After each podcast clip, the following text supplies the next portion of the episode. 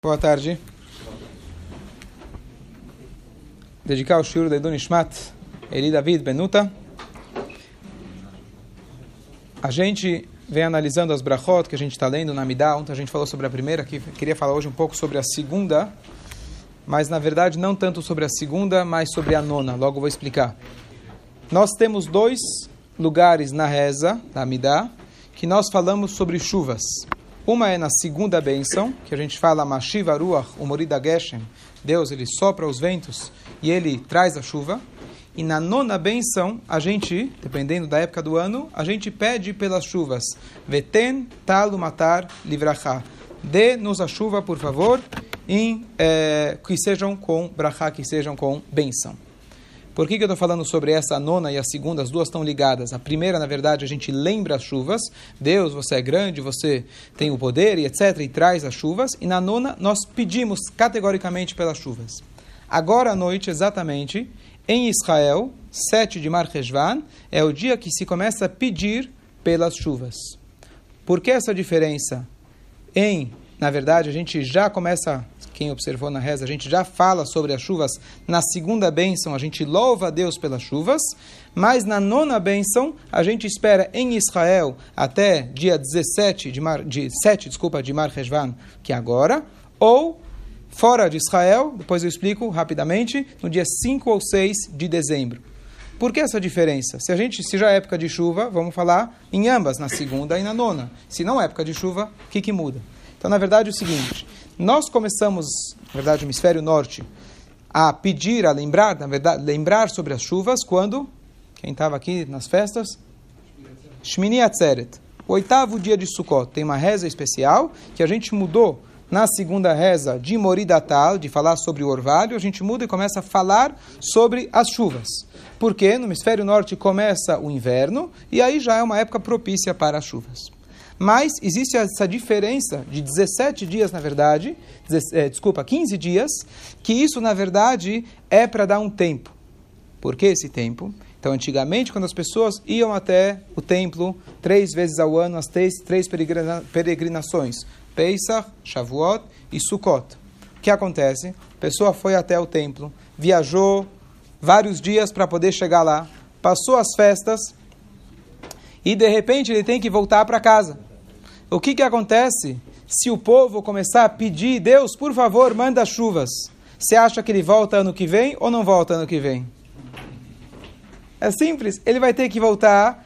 Não tinha carro, não tinha estradas, a pessoa tinha que encarar a carroça, o cavalo, a pé, a lama, a chuva, literalmente seria impossível. E nós acreditamos que na hora que a gente pede para Deus por chuvas, a gente espera que seja resposta imediata. Então os sábios falaram o seguinte: olha bem, já que é o momento de chuvas, chegou o inverno, vamos falar sobre a grandeza de Deus. Olha, Hashem, você é o Senhor que traz as chuvas mas eu não vou pedir ainda pelas chuvas, em consideração a todos aqueles que precisam voltar à sua casa, fizeram o cálculo, o lugar mais longe demoraria, que chama Nehar Prat, no norte, seria, na verdade, 15 dias caminhando, média. Então, vamos dar esse prazo que todo mundo chegue em casa, e aí sim, agora 7 de Marcheshvan em Israel, já começa a se pedir pelas chuvas, veten tal matar, categoricamente.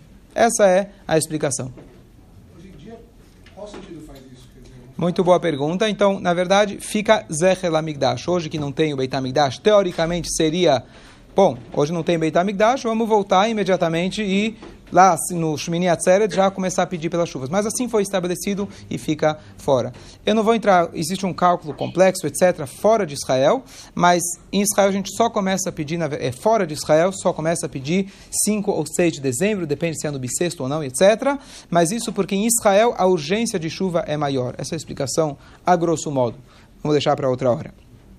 Bom, então, Vamos tentar, pelo menos, primeiro pegar uma lição dessa, dessa passagem. Os sábios explicam que essa espera, na verdade, para que todos voltem para casa, esse último, a linguagem é até que o último chegue na sua casa, esse último pode podemos interpretar no literal, a pessoa que está por último vive mais longe, mas esse último também pode ser no sentido espiritual. O que acontece? O povo inteiro precisa de chuva. A Torá já nos fala, olha, vocês vão sair do Egito, e vão para Israel. No Egito tinha o Nilus, lá é tranquilo. Aqui em Israel, Limtar a Shamaim, vocês vão precisar esperar, na verdade, a chuva dos céus. Se não tiver chuva, vocês não vão ter plantação. A gente menciona no Shema duas vezes ao dia, Hashem Bachem, se você não fizer o que Hashem quer, ele vai trancar os céus. Nós dependemos da chuva. E se não tiver chuva, não tem colheita, fome, etc. Então o que acontece? O povo inteiro precisa de chuvas. É uma necessidade, inclusive é uma mitzvah. Quando a gente tem uma necessidade, a gente vira para Deus e fala, por favor, nos dê aquilo que a gente precisa. Mas os sábios chegam e falam, não. Nós vamos abrir mão da necessidade coletiva, vamos esperar 15 dias por causa de um cara que mora lá no fim do mundo. Essa, na verdade, aqui é a lição do dia de hoje que a gente está entrando. A Torá considera o indivíduo.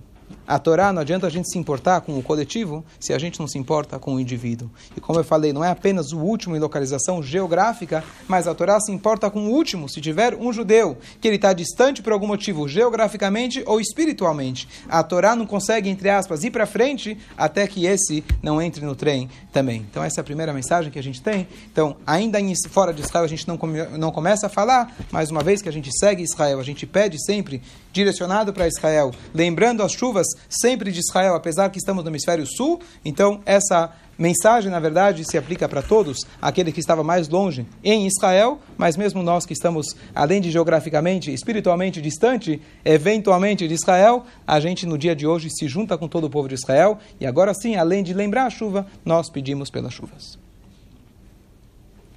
Ok.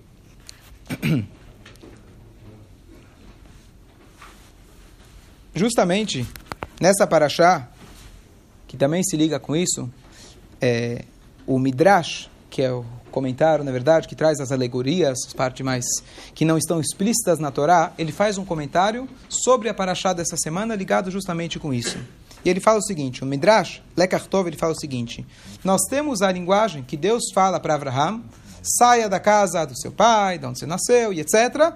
E ele fala, Venivrechu becha Kol mishpechot adama. Serão abençoados em ti todas as famílias da terra. Podemos falar que todo mundo vai abençoar Abraham. A gente sabe até hoje, Abraão é conhecido em várias religiões, todo mundo sabe de Abraham, todo mundo abençoa Abraham.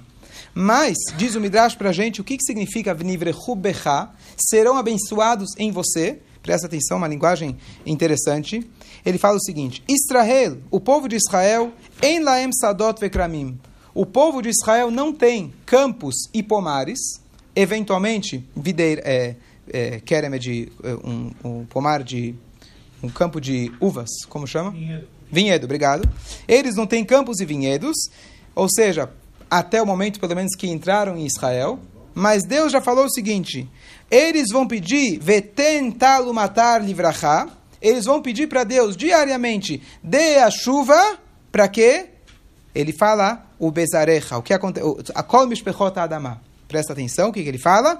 Que através do povo de Israel e das nossas rezas, trazemos benefício para Kol Mishpechot Adamah, ou seja, para todas as famílias da terra, não necessariamente nós, judeus, mas através das nossas rezas, na verdade, nós estamos pedindo por todos. Se chove para um, normalmente, chove para todos. Apesar que a gente pede só para Israel, mas Abraha para o mundo vem através de Israel. E é isso que o Midrash fala, conectando com a nossa paraxá, que venivrehu becha, todos serão abençoados em você, todos recebem Abraha através de nós.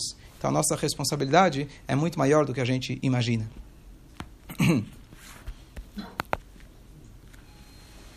Tem uma história, rapidamente, para ilustrar essa ideia, que eu falei da gente se importar com o outro, importar até o último, que, na verdade, o, o, conta uma história que um, havia um Rosh Yeshiva, ele é um reitor da Yeshiva, um rabino, uma pessoa muito espiritualizada, e havia um rodízio entre os alunos, quem passaria a semana na casa dele seria o Shamash, ajudaria o rabino nas necessidades dele, e havia uma troca, um rodízio entre os alunos, cada semana era outro.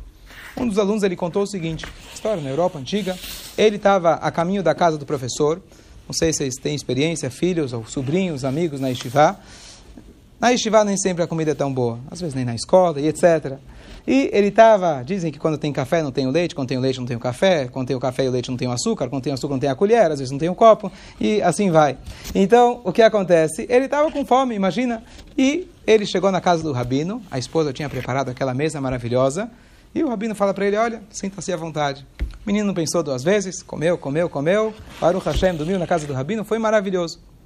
Dia seguinte, indo para Estivá, o rabino começa a dar uma bronca nele. O que, que é isso? Você estuda a Torá o dia inteiro, você reza o dia inteiro, para chegar aqui e comer igual um. É? é? Não é assim que se comporta. O menino ficou vermelho, ficou verde, trocou de cores. Desculpa, Rabino, não vou fazer mais. E volta, passa o dia na estivá. Era uma semana. No dia seguinte, na noite seguinte, ele volta para casa do Rabino. E de novo aquela mesa farta. E o Rabino fala, por favor. Não, não, não, não estou com fome, sabe? Não estou com fome, já comi na estivá. Não, por favor, eu insisto. Como assim insiste? Não, eu insisto, está aqui na minha casa, por favor. Foi insistindo, insistindo, não precisou muito. E ele novamente comeu tudo de bom e do melhor. E a história se repete. O rabino briga com ele no dia seguinte e assim passa a semana inteira. Chega no final, ele vira, Rabino, não estou entendendo. Quer dizer, agora que eu já comi, etc. Ele vira, Rabino, não estou entendendo. Um dia você me fala uma coisa, e outro dia você briga comigo, não entendo. Ele falou o seguinte: Na minha casa, você é meu hóspede. Fora da minha casa, você é meu aluno e não é contradição.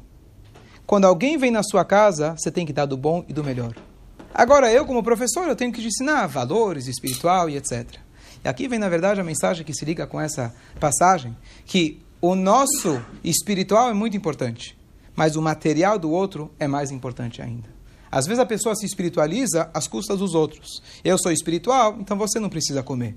Não, é o contrário. Quanto mais espiritual você é, mais você se importa com o bem material dos outros. Aqui, na verdade, todo o povo de Israel deixou de rezar para Deus. É uma mitzvah você pedir quando você precisa. A gente abriu mão dessa mitzvah por 15 dias para esperar que o último pudesse chegar na sua casa. A gente abriu mão, inclusive, da, além da mitzvah, Eretz Israel precisa de chuva. Todo mundo precisa de chuva. É um bem coletivo versus o individual. Aqui ensina pra gente, como a história, o Rosh Hashiva fala, o teu material é mais importante do que as minhas necessidades materiais, inclusive as minhas espirituais. Que a gente possa levar essa mensagem. Esse dia não é apenas uma troca, essa mensagem nos dá a força espiritual que a gente possa fazer isso. E concluir com uma passagem, o Talmud fala, é, mudando um pouco de assunto, mas logo vou voltar, se alguém fala, olha, me empresta dinheiro e eu vou te devolver depois das festas. Falar festas aqui, estão falando Rosh Hashanah, é, Rosh Hashanah, mês Tishrei. Eu vou te devolver depois das festas. Quando que é depois das festas? Daqui 50 anos, depois das festas, tá certo? Quando você fala depois das festas, é algum dia ligado com as festas. Então você tem, na verdade, Sukkot. Termina Sukkot, você tem o dia seguinte, que é um dia especial ainda, chama Yisru Hag. Você tem o Rosh Chodesh, que a gente saiu do mês de Tishrei. Dizem nossos sábios, na verdade, isso está no, no, no Shulchan Aruch Rosh Mishpat, ele fala, quando você fala, vou te pagar depois das festas, o prazo máximo é o dia 7 de Rejvan. Porque ainda até hoje, a gente está ligado, está carregando ainda as energias do Hag que a gente vem passando. A partir de hoje, terminou aqueles 15 dias, o último voltou para casa, aí agora terminou. Então, para concluir, ainda a gente tem as forças, até agora, esse instante, Rosh Hashanah, Yom Kippur, Elu, Slichot e todas aquelas forças e energias, agora está na hora da gente aplicar e tudo isso na prática. Que Hashem nos dê força, nos dê alegria, como a gente teve em Sukkot, e nos dê principalmente união, que a gente possa reconhecer que o um é tão importante quanto o coletivo. Rabbi Hanan Kashemer,